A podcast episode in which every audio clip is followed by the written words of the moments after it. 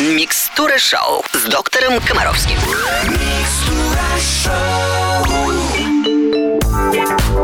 Это суббота. Русское радио, микстура шоу, Алена Бородина, доктор Комаровский. Вернусь к вам через три минутки. Вопросов много. Евгений Олегович уже готов на все ответить. Утро, приветствую всех, кто слушает русское радио и заботится о здоровье своих детей. В студии Алена Бородина и наш любимый детский доктор Евгений Олегович Комаровский. Здравствуйте. Всем привет, будем здоровы вместе. Каждую субботу мы встречаемся на русском радио в программе «Микстуру шоу», где на вопросы самых беспокойных родителей отвечает один из самых опытных педиатров. Предлагаю начинать. Первый вопрос сегодня от Екатерины. Здравствуйте, подскажите, пожалуйста, нужны ли детям солнцезащитные очки, и если да, то какие? Ребят, нужны пренепременно. Как правило, все современные адекватные очки именно для детей имеют специальную сертификацию. К огромному сожалению, формат радио не позволяет показать, как выглядит этот значок, но я просто хочу обратить ваше внимание на то, ну, что неправильно покупать детям солнцезащитные очки там в гастрономе или где-то на рынке. Ну, нельзя сделать задешево качественные детские очки. Это будет просто кусок окрашенного пластика, который будет деформировать картинку, который совершенно не будет защищать глаз от солнца. А это очень важно, потому что хороший пластик специальный имеет особое покрытие, которое препятствует прохождению ультрафиолетовых лучей. Опять-таки, дети сплошь и рядом э, действительно э, смотрят в небо и на солнце. Даже кратковременный взгляд на солнце вызывает тяжелейшее поражение органа зрения. В летнее время ребенок, конечно же, в обязательном порядке в солнечный день должен быть в солнцезащитных очках. Особая осторожность, особая осторожность в горах, особенно в горах со снегом. Как раз меня вот эти вот ситуация горнолыжная даже намного больше тревожит, чем летняя. Обязательно. И пляж. Вы должны четко понимать, что отражение от воды э, это очень актуально. Поэтому на пляже очки обязательно. И приучать это важно детей с детства. Мы много раз об этом говорим дети копируют поведение взрослых. Носите очки Если сами. на маме очки и на папе очки, если на соседском мальчике очки, она без очков жить не сможет. Дайте, поэтому у нее должен быть выбор очков у любого ребенка. Да, покупайте их только после того, как ребенок скажет, мне нравится, я буду это носить. Вот, вот это очень важно. Да, вместе выбираем, вместе носим. Спасибо, Евгений Олегович. Всем, кто смотрит на солнышко, беречь глаза рекомендуем от души. И вообще будьте здоровы, мы продолжим микстуру шоу через мгновение.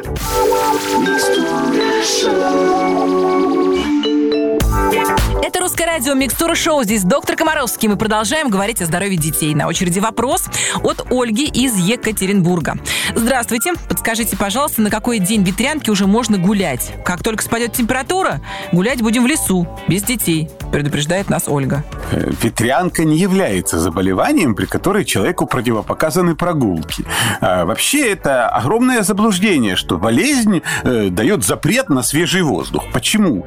Если человеку э, не хочется лежать, если, несмотря на болезнь, он в состоянии передвигать ногами, так почему человеку не выйти на свежий воздух, не пройтись? Понятно, что при любой болезни совсем не обязательно бегать и потеть. Это однозначно. Если человеку плохо, если ему хочется полежать, если ему надо каждые пять минут получать какие-то медицинские процедуры, понятно, что в такой ситуации он лежит в своей кровати. Но если у человека самочувствие позволяет пройтись по свежему воздуху, то ветрянка вовсе не помеха. Гуляйте на здоровье в любой день. Если, еще раз говорю, это позволяет самочувствие ребенка. Что принципиально для любой инфекционной болезни, так это то, что во время прогулок вы можете контактировать с другими людьми. Понятно, что в такой ситуации вы опасны, вам гулять не надо там, где есть люди. Но если вы собираетесь гулять по лесу, то на здоровье хоть прямо сейчас. Чем активнее человек потеет, чем сильнее оно чешется. Поэтому, если уж вышли гулять, то не переусердствуйте с одеждой. Это раз. Второе. Вам к ветрянке еще не хватало быть комарами покусанными, поэтому оденьтесь правильно. Третье. Не надо бегать, потому что потеть будете, а потом чесаться. И когда вернетесь с прогулки, то вне зависимости от срока ветрянки пожалуйте в душ. Это облегчит ваше состояние. Спасибо, Евгений Олегович. Это Микстура Шоу. На русском радио вернемся к вам буквально через несколько минут.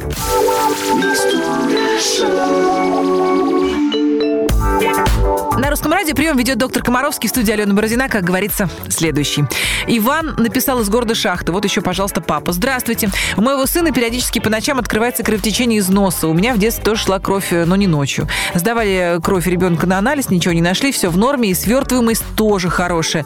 Подскажите, пожалуйста, куда можно обратиться и что можно сделать, чтобы решить эту проблему заранее? Спасибо. Что для нас самое главное с вами сейчас? Понять, э, вот начинается это носовое кровотечение, и э, насколько быстро оно останавливается. Это проблема носа или это проблема крови? Вот это главный вопрос, на который мы должны сейчас найти ответ. До 10% людей с постоянными носовыми кровотечениями имеют реальные проблемы с системой свертывания крови. И они нуждаются в обследовании достаточно серьезном, не просто с определением там, стандартных анализов крови, а с определением э, компонентов свертывания крови. В общем, этим занимаются врачи-гематологи. На это обращаю ваше внимание. Далее. Причина носовых кровотечений, тем не менее, самая частая удивительно частое – это пересыхание слизистых оболочек носовых путей. То есть ребенок улегся спать, в носу засохла сухая слизь, образовались то, что мы называем словом козявки. Вот эта козявка присохла к слизистой оболочке. Ребенок ее ковыряет, и когда она отторгается, она травмирует слизистую оболочку, и начинается носовое кровотечение. Значит, в такой ситуации что надо делать? Увлажнять комнату, увлажнять и, конечно же, знать правила остановки носового кровотечения. О том, что нельзя запихивать в нос вату, нельзя запрокидывать голову, надо спокойно сесть на стул в вертикальном положении, чуть опустить голову вниз, чуть вниз, Вниз. вниз, да, и прижать, прижать двумя пальцами нос, просто закрыть ноздри, сжать их и посидеть так спокойно 10 минут. Все, вот так надо сделать. Все. Ага, спасибо, Евгений Олегович. Э, Микстура шоу в эфире буквально через несколько минут. В студии Алена Бородина и наш любимый доктор Евгений Олегович Комаровский. У нас продолжается разговор о здоровье детей. Следующий вопрос от Нелли из Раздольного, Крым. Здравствуйте. У ребенка на протяжении трех месяцев краснеют щеки. Бывает, покрываются коркой. Чаще происходит это к вечеру. Постоянно хочет кушать. Анализ на гельминты отрицательный. Тут проблема вопроса состоит в том, что э, мы знаем, что у ребенка уже три месяца краснеют щеки, а сколько ребенку, я так и не понял возраст ребенка. Да, вот не, не написано, к сожалению. Да. Хорошо, отвечаем. Покраснение щек. Одно из э, классических проявлений атопического дерматита. Когда речь идет о любом покраснении щек, то анализировать надо два явления в жизни ребенка. При этом родители очень часто зацикливаются именно на еде, что является принципиально неверным. Первое, что надо анализировать, это состояние кожи, это влажность кожи. Как правило, покраснение щек является следствием того, что организм ребенка теряет большое количество жидкости. Кожа пересыхает и становится очень чувствительной к внешним воздействиям. Именно поэтому дети с красной кожей, с сухой кожей лечатся прежде всего лекарствами, которые называются эмоленты. Это особые кремы, которые увлажняют кожу. Ни один врач не может вылечить атопический дерматит, если мама не знает, что при этом надо делать. Потому что это проблема образа жизни. Вот у вас три месяца краснеют щеки. Давайте для начала проанализируем, а что за эти три месяца изменилось? Что изменилось? Э, Стало жарко, стало сухо, поменяли моющие средства, изменили характер питания, появились запоры. Да-да, все эти факторы однозначно могут влиять на интенсивность красноты щек. Главное направление, по которым вы должны действовать. Первое. Устранить запоры. Следить, чтобы ребенок выпрашивал еду. Именно выпрашивал. У грязных и голодных, как правило, красных щек не бывает. Обеспечить нормальную влажность. Я не знаю, в каком Крыму вы живете. Я не совсем понял. То есть, если это море, это прекрасно. Высокая влажность улучшает ситуацию. Если это степной Крым, там опасно. Там надо думать об увлажнении воздуха. Ребенок должен много пить. Подумайте об контактном дерматите. Может быть, у вас красные щеки просто потому, что вы постирали постельное белье каким-то новым порошком. Короче говоря, информации к размышлению огромное количество. Все это теоретически должен вам подробно рассказать ваш педиатр. Не разберетесь сами, пойдете к нему. Спасибо большое, Евгений Олегович. Это «Микстура шоу» на русском радио. Мы обязательно вернемся с доктором Комаровским в студию. Через считанные минуты вы не успеете оглянуться. Это «Русское радио». Здесь продолжается самая успокаивающая и полезная программа с доктором Комаровским. Нам написала Анна из Екатеринбурга. Здравствуйте, доктор. Подскажите, как научить малыша в три года сморкаться? Самый простой способ научить ребенка сморкаться – это сморкаться самим. Первое. Очень замечательный способ научить ребенка сморкаться – это когда э, мы принимаем ванну. Ну, просто вот тогда точно всегда есть что-то влажное в носу, да? И тогда можно сопеть носом. Кстати, вы знаете, для чего надо закрывать одну ноздрю? Нет, расскажите. Вот, вот это же Да. интересно. Ну, вот смотрите, мы выдыхаем какой-то объем воздуха, да? Если этот объем воздуха мы сократим, ну, ровно в два раза, то есть, смотрите, через нос выходит, условно говоря, литр воздуха, через две ноздри. Если мы закроем одну ноздрю, то через оставшуюся будет выходить весь поток воздуха, весь Ах, этот вон оно что, Михалыч. Значит, по элементарным законам физики скорость потока воздуха при диаметре ноздри стандартом увеличится ровно в два раза. То есть вероятность очистить ноздрю будет ровно в два раза выше. А я Поэтому- думала, чтобы уши не закладывал, Евгений нет, Олегович. чтобы уши не закладывало, тут как раз э, немножко другие методики. Обе ноздри нельзя зажимать категорически, а перекрывать одну ноздрю очень эффективно. Мы таким образом в два раза увеличиваем вероятность очистки носовых ходов. Но еще раз фиксирую внимание. Вопрос же был у нас не о правилах сморкания, А а научиться? о том, как научить.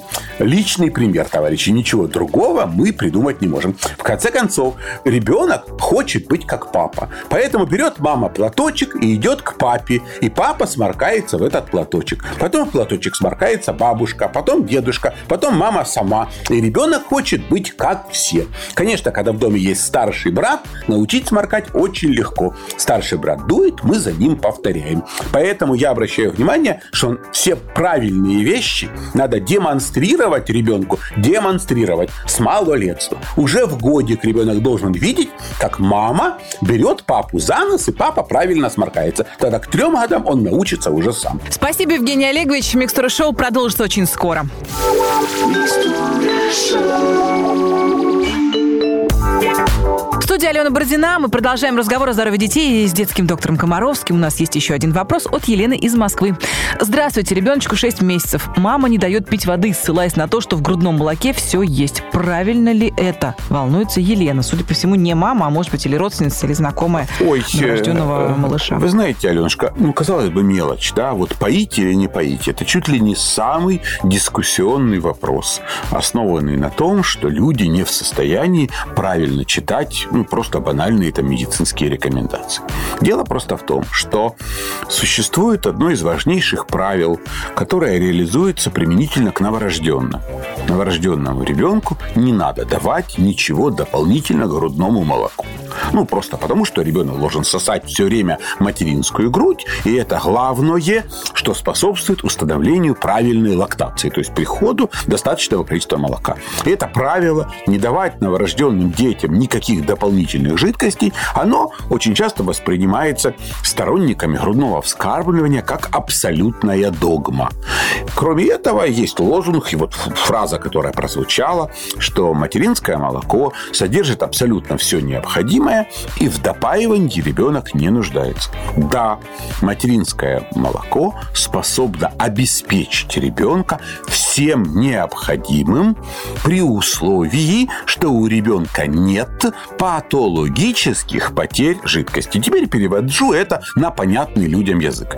В процессе жизнедеятельности организма наш организм, будь то взрослый, ребенок, неважно, постоянно теряет жидкость. Как он это делает? Ребенок потеет, да? Ребенок э, писает, ребенок какает. Все это потери жидкости. У ребенка образуется слюна. И самое главное, ребенок все время дышит и в процессе дыхания увлажняет вдыхаемый воздух. Это и есть потери жидкости, да? И вот потери жидкости бывают физиологические, то есть нормальные, естественные и патологические, ненормальные. Ну, например, у ребенка высокая температура. Или у ребенка сухой воздух в помещении, или сухой и теплый, что еще страшнее, или у ребенка понос, или у ребенка рвота, или у ребенка э, учащенное мочеиспускание, то есть он дополнительно теряет жидкость. Вот когда у ребенка есть патологические потери жидкости, он нуждается в допаивании. Поэтому мама, у которой ребенок находится на грудном вскармливании, должна эпизодически ребенку водичку предлагать, а ребенок должен эту водичку выплевывать и требовать грудь. Потому что если ребенок нормальный и не болеет, и находится в комфортных условиях, то пить он не будет никогда.